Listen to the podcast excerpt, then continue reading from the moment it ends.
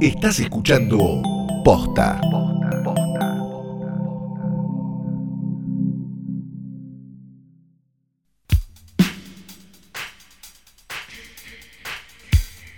Buenas noches, buenas tardes, buenos días o lo que sea que coincida con el momento muy específico en el que le diste play a esto que es un episodio de Hoy tras Noche el Diario. Mi nombre es Fiorella Sargenti.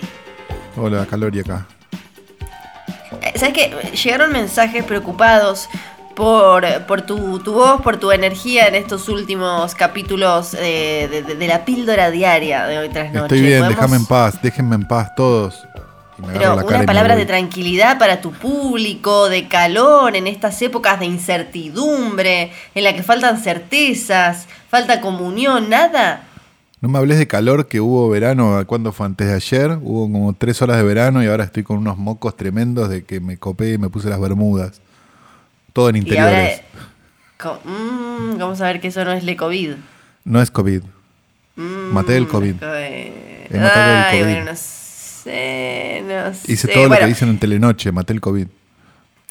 ¿Sí? ¿Ya está entonces? Sí, mi casa está libre de COVID. Igual viste que en la tele lo único que hacen ahora es como gritarte un montón y no te queda muy claro qué es lo que tenés que hacer. Como que te vas apabullado diciendo como soy muy estúpido, me voy a agarrar COVID, soy estúpido, me voy a agarrar COVID. Sí, me gusta mucho también la posición de, de TN, de, de Telenoche sobre todo, que te tira un Bonelli a decir, puedo a cuál te da, hay que ver si son dos o dos semanas más, o si hasta, hasta octubre, noviembre, ¿no? ¿No viste que es esa? Muy sí, Como que te la un poco.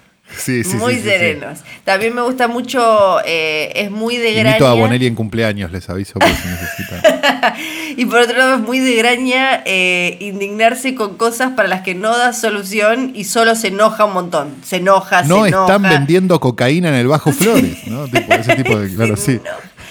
Se enoja un montón y, y no hay solución, pero no pasa nada. Y eh, también es muy de, de América dejarte graphs que después un especialista, hay un videograph, hay un especialista al aire con- diciendo que es una estupidez supina, que lo de abajo es peligroso decirlo, pero no sacan el videograph. Entonces, No, claro. si hay una persona haciendo zapping, le va a quedar esa idea, le va a quedar que si tomás eh, tereré con, le pones jugo de pomelo y un poco, tres gotas de Coca-Cola, te vas a salvar del COVID, te vas a ir con esa idea. Pero Bueno, vi un compilado de, de- del Yankees tirando rumores de eso, tipo, por ejemplo, la leche materna, gente comprando leche Ay, materna, no. pensando que No. parecer espectacular. no, no, no, leche materna. Hay que reconocer a los yankees que hacen un negocio de cualquier cosa. Dicho esto, vamos a hablar de una película argentina, ¿verdad? Sí, claro que sí. Película de 2003, una Tres. época bastante particular de nuestro país también. ¿Cuándo no es una época particular de nuestro país? Sí, no? es verdad, iba a pensar eso, pero bueno, le contamos a los Centennials que eh, 2003 estábamos ahí de 2001. Éramos básicamente como esos eh, ese gatito que adoptás muy, muy, muy cagado a palos que ante el mínimo ruido como que salta y te mira como, ¿qué pasó? ¿Qué pasó? ¿Qué pasó? Éramos medio así en 2003, ¿no? El mundo, pero sobre todo Argentina. Sí, exacto. Y tenemos una película que es el debut como director de un director que después iba a hacer este, dos películas más, ¿no? Sí, dos películas más eh, bastante importantes. Sí, y un par de series en el medio que lo catapultarían a la Claro. popularidad, a la masividad total y que todavía Él venía, hoy... creo que de hacer la primera temporada de Los Simuladores. Bueno, ya está. Sí. ya- oh, qué spoiler. Eh, y creo que esta película, no sé si no la había filmado antes o en el medio. Había como una cosa medio. Sí, este, tiene... Así.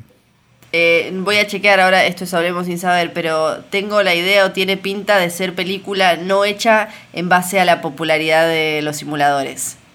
No, no, no. Es una película, No, de no, hecho, baratita. Claro, claro, claro, eh, eh, exactamente. La película se llama El fondo del mar.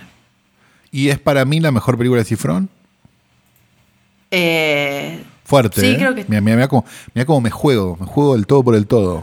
sí, sí. ¿Cuál sería el... eh, eh, ¿Cómo ordenás las tres películas de Cifrón? Yo estoy pensando. en el orden en que se hicieron. Sí, ¿no? Porque en un momento... eh, sí, porque Tiempo de Valientes es más redondita que Relatos Salvajes. Ah, Para mí sí, pero bueno, Sí. qué sé yo, a mí no me gustan mucho Más las películas sólida. episódicas tampoco. No, no, Sí. no Lo que tienen las películas eso. episódicas es que aunque tengas un par de episodios muy fuertes y, y muy arriba en un gran nivel, si tenés un par medio flojos, eso puede hacer eh, lo que me pasa a mí, que, que la, la- la coherencia total o, o el abordado final de ese de, de esa película no te quede tan bien y entonces ahí le baja por eso creo que sí que es en el orden en el que salieron película Pero no protagonizada estamos por acá Daniel- para hablar del capítulo de Rita Cortese, ¿no? En- Eh, en no. Para, hay que hacer un eh, ¿qué, qué relato de relatos salvajes matarías y por qué el de Rita Cortés Perdón, Pobre la Rita queremos a Rita pero es Cortés. No el es culpa de sí. Rita Cortés. No es un gran que es capítulo, el ¿no? peor. Sí. Claro. Es que es el peor, no es, no, no es nada en contra de, de ella, claro que No, no. claro, de ninguna manera. Eh, acá lo tenemos a Daniel Hendler, a Dolores Fonsi. que se convertirían eh, un poco en, en- en- en- en gente a quien recurrir, ¿no? A partir de un poco de esta película, más o menos. Sí, eh, fue medio de uno de esos fenómenos de, ah, estos garpan en, garpan en esa y directamente copy-paste, o no, medio como los, los Sí, llamo, los llamo y los, los pongo. No digo que ellos hayan intentado hacer eso, sino como que eh, mucho, mucho productor eh, se, y, y quizás director pensó, listo, los llamo a estos. Sí, Hendler venía de hacer 25 watts, me parece, en esa época, la película uruguaya, que es maravillosa, que es un poco la Clerks uruguaya, no bajando Sí. el precio diciendo eso, sino este, diciendo que Ajá. es mejor que Clerks, en realidad, tampoco es tan difícil. Este, mm, y Fonsi venía de la tele, full, full, luz y color. Eh, todavía no había. Mira, bueno, igual después. No sé, no eh, sé, no me acuerdo, no me acuerdo exacto. Capaz había hecho algo, pero no me acuerdo. Claro, ah, pero- había hecho plata quemada, sí, había hecho cosas, sí, sí, sí, pero digo, pero era más conocida por la tele Sí. en aquel momento. Sí, sí, sí, Y sí, sí, está claro. Gustavo Garzón a punto caramelo, creería yo en su Sí. uno de sus dos mejores papeles junto con Sueño Florianópolis. Sí, ay, qué bueno que está, qué bien que está en Sueño Florianópolis. Eh, eh, lo tenemos entonces, Daniel Hendler eh, es un arquitecto o casi que es muy sí. Eh, es muy celoso y eh, vive obsesionado eh, con los movimientos y las actividades de Fonsi, que es su novia, y resulta que había En algo ahí detrás. Pues, pues, ¿qué pasaba? No vamos a contar más, pero digamos que de, de perseguir a su novia se la se, mm, se convierte, se pasa a perseguir a una persona durante toda una noche. En, Mm. me parece a mí, el, el mejor, la mejor entrada segundo acto del cine argentino y de- quizás del cine internacional. Mirá cómo te la tiras, sí. Con solo un plano. No sé si recordás, pero con solo un plano. Ahora, tengo una duda. Esta película se la comparó con After Hours, se la comparó con... Tiene. eh, ya no me acuerdo si PTA o con, con quién más. Pero, ¿qué pasa con la gente que no la vio y eh, con todos esa- esos- esas personas que están obsesionadas con los simuladores? Pueden, vos decís que pueden caer en el fondo del mar y pasarla bien y disfrutarla y abrazarla, o ahí va a haber como un, un divorcio. Yo el recuerdo que tengo es que no, porque había habido mucha resistencia de los fans de, lo- de los simuladores que en el último tiempo ya se han convertido medio en los fans de los Simpsons, ¿no? Son, para Eh, mí, para mí ¿no? son los Como mismos cosa. igual, ¿eh? Es como el capítulo que la pone, viste que es medio lo mismo, Sí, pero, sí. pero con, es el capítulo que Homero, viste que la gente que solo tiene ese, todo solo ese marco de referencia para explicar las cosas. Sí, para mí es triste. un poco lo mismo.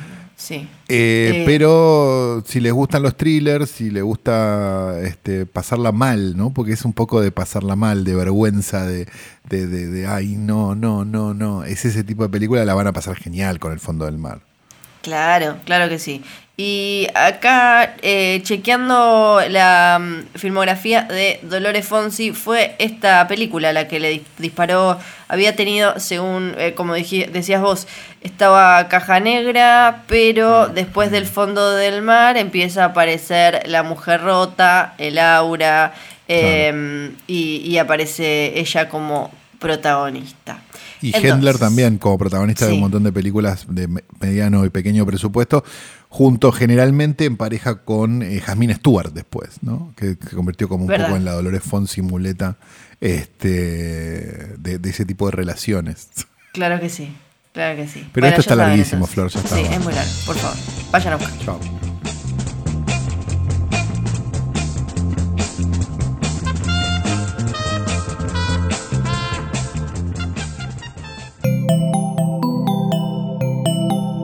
Estás escuchando Posta.